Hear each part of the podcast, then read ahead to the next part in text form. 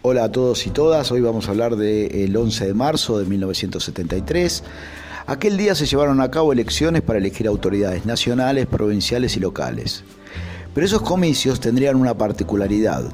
Después de muchos años, el peronismo volvería a participar, aunque Juan Domingo Perón no podría ser candidato por una disposición del gobierno militar que estableció que quienes participaran como representantes debían acreditar una residencia en el país anterior al 25 de agosto de 1972.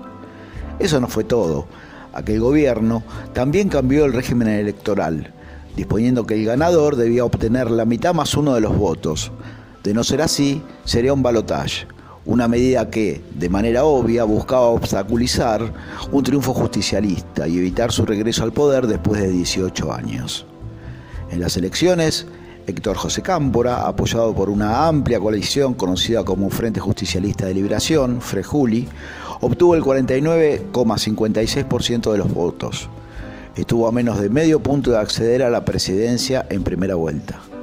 Ricardo Balbín, de la Unión Cívica Radical, Logró el segundo lugar con el 21,29% de los votos y Francisco Manrique, candidato de la centroderechista Alianza Popular Federalista, obtuvo el tercer lugar con el 14,90% de los votos.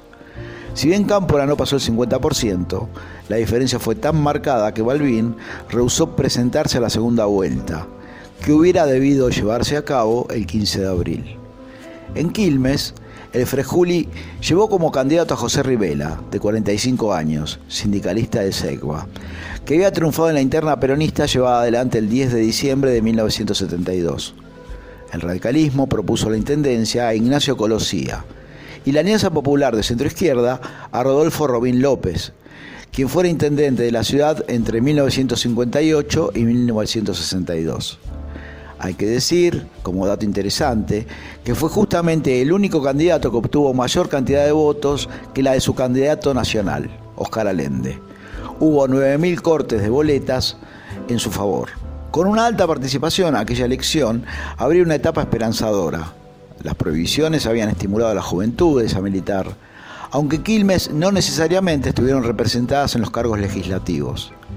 En aquella elección ingresaron al deliberante 16 concejales por el Frejuli, 5 por el radicalismo y 3 por la APR. Quilmes, por esos días, contaba con más de 350.000 pobladores. Había tenido un crecimiento de 100.000 habitantes en los últimos 10 años.